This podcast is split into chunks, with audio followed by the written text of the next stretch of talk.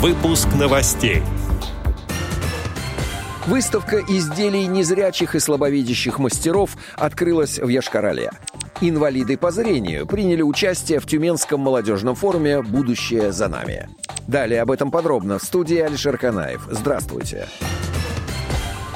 Как сообщает сайт тюменьмк.ру, Тюменская региональная организация ВОЗ, аппарат управления Всероссийского общества слепых при финансовой поддержке Департамента социального развития Тюменской области провели областной образовательный реабилитационный молодежный форум «Будущее за нами-2021». Как сообщили в пресс-службе Тюменского отделения ВОЗ, форум объединил инвалидов по зрению от 16 до 50 лет, проживающих в Тюменской области, в Ханты-Мансийском автономном округе Югра, на Ямале и в других регионах страны. Для слепых и слабовидящих была разработана обширная программа с участием интересных спикеров. Так, актриса театра и кино, певица, общественный деятель, участница добровольческих проектов, героиня сериала «Интерны» Татьяна Лянник провела для ВОСовцев артикуляционную гимнастику, поведала о некоторых секретах сценического мастерства, исполнила две песни. Композитор, музыкальный продюсер проекта «6 кадров»,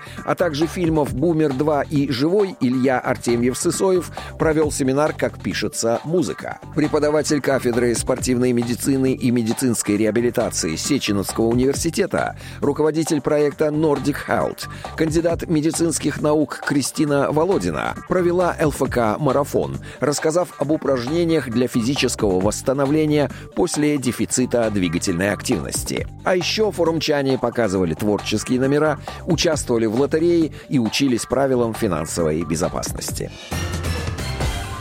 Как сообщается в репортаже ГТРК Мари Эл, в музее Сереброзубая Помполче, Йошкар-Олы, открылась выставка изделий незрячих и слабовидящих мастеров. На экспозиции представлены работы шести авторов. Экспонаты разные, от больших вязаных игрушек до маленьких бисерных букетов. Каждый потребовал большого количества сил и внимания мастера.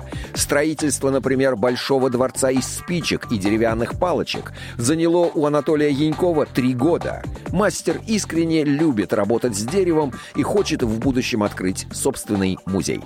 Отдел новостей «Радио ВОЗ» приглашает к сотрудничеству региональной организации. Наш адрес новости собака радиовоз.ру.